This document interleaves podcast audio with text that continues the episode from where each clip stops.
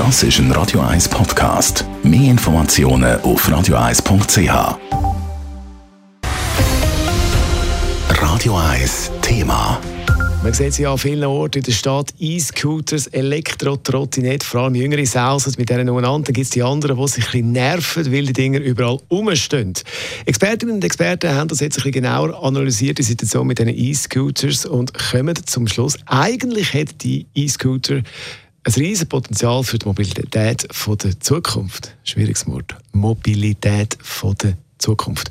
Aber es muss anders laufen als bis jetzt. Der Bericht von Simon Schaffer. Sie liegen um, stehen aufgeregelt in der Stadt oder mal zumindest auf dem Trottoir. Elektro-Trottinette in knalligen Farben, mit dem App per Handy entsperrt. Sie werden gebraucht, aber trotzdem haben die E-Scooter ihren Platz im Verkehrssystem noch nicht gefunden. Darum hat die Schweizerische Verkehrsstiftung SVS eine Gruppe Expertinnen und Experten versammelt. Jetzt gibt es Ergebnisse. Es wäre vieles möglich, gerade wenn man den Autoverkehr reduzieren will, sagt der Stiftungsratpräsident Peter Vollmer. Die Chance, die so ein E-Scooter hat, eben nicht im dicht besiedelten Gebiet, wo es eben kein ÖV-Angebot hat und wo man zu Fuß nichts mehr erreichen kann, dort fehlen sie eigentlich, weil die Vermietsysteme die sind durch ausgerichtet auf die grosse Zahl, also auf die Städte und dort braucht sich eigentlich die E-Scooter am wenigsten. Im Moment rendiert es für die Anbieter halt, zumindest im Stadtkern Scooter abzustellen. Für viele Leute ist es aber darum eher ein Spassfahrzeug als eine sinnvolle Ergänzung für den Verkehr.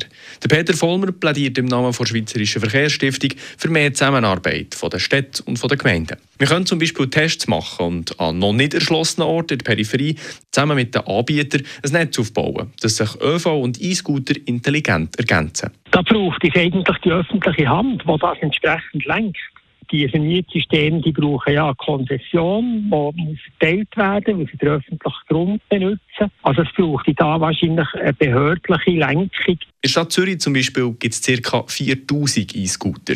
In den letzten Jahren haben sich Unfälle und Kollisionen gehäuft. Die Stadtbau will mit Flyer und Videos aufklären. Zum Beispiel, dass es sich bei E-Trottinette eigentlich um Velo handelt, rechtlich gesehen. Das heisst, Fahrt auf dem Trottoir sind verboten.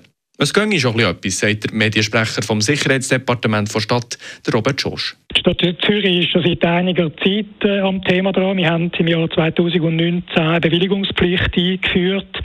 Und wenn dann Anbieter von unserer Bewilligung überkommen, dann hat es dort natürlich diverse Auflagen drin, äh, die Pflichten definieren, die dann beachtet werden. Und mehr Wissensaustausch von der Städte ist geplant. Im November treffen sich die städtischen Sicherheitsdirektorinnen und Direktoren zu einer Konferenz. Auch über die E-Scooter soll geredet werden. Simon Schaffer, Radio 1. Radio 1 Thema. Jederzeit zum Nachlesen als Podcast auf radio1.ch.